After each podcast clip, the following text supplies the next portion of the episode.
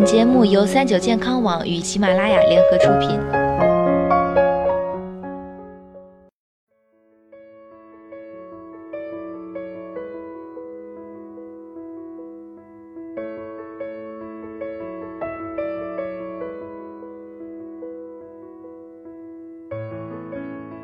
嗨，大家好，欢迎收听今天的健康养生小讲堂，我是主播探探。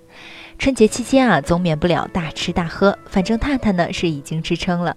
据统计啊，冬季胃病发病率占了全年的百分之五十，其中春节前后正是胃病高发时期。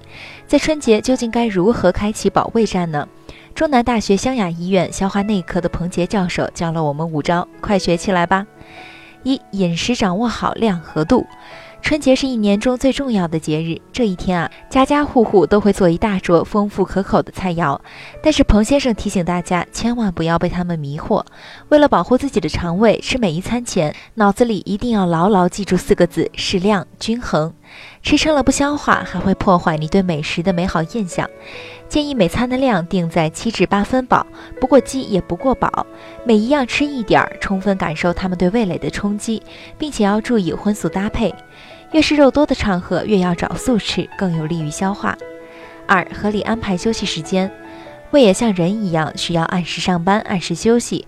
如果到了它该工作的时间，也就是吃饭时间，你没有进食，胃里没有可消化的东西，胃酸就会把胃黏膜当成消化对象，对它造成伤害。因此，春节期间，首先要规律作息，其次要按时进食。另外，拒绝夜宵。尤其是睡前一个小时不要进食。如果你反其道而行，胃肠负担增加，它不舒服，你的睡眠质量也会受到影响。三、喝酒前宜先进食食物。新春佳节这么喜庆的日子，当然少不了把酒言欢。大家知道啊，酒精会伤身，有什么办法能够减轻伤害吗？首先，不要空腹喝酒，喝酒前宜填填肚子，可以进食一些高蛋白食物，或者喝点汤。酸奶呢，也是一个不错的选择。填了肚子之后，可以开始喝酒，建议小口喝，间隔喝，别让酒精浓度瞬间到达顶峰。如果空腹喝酒，极有可能引起胃出血、胃溃疡的情况。而喝酒前先填肚子，就可以避免酒精直接损伤胃黏膜，也可以减慢人体对酒精的吸收速度。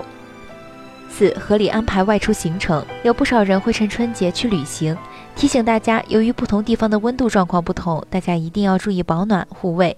有一个小窍门可以帮助大家，那就是洗个热水澡。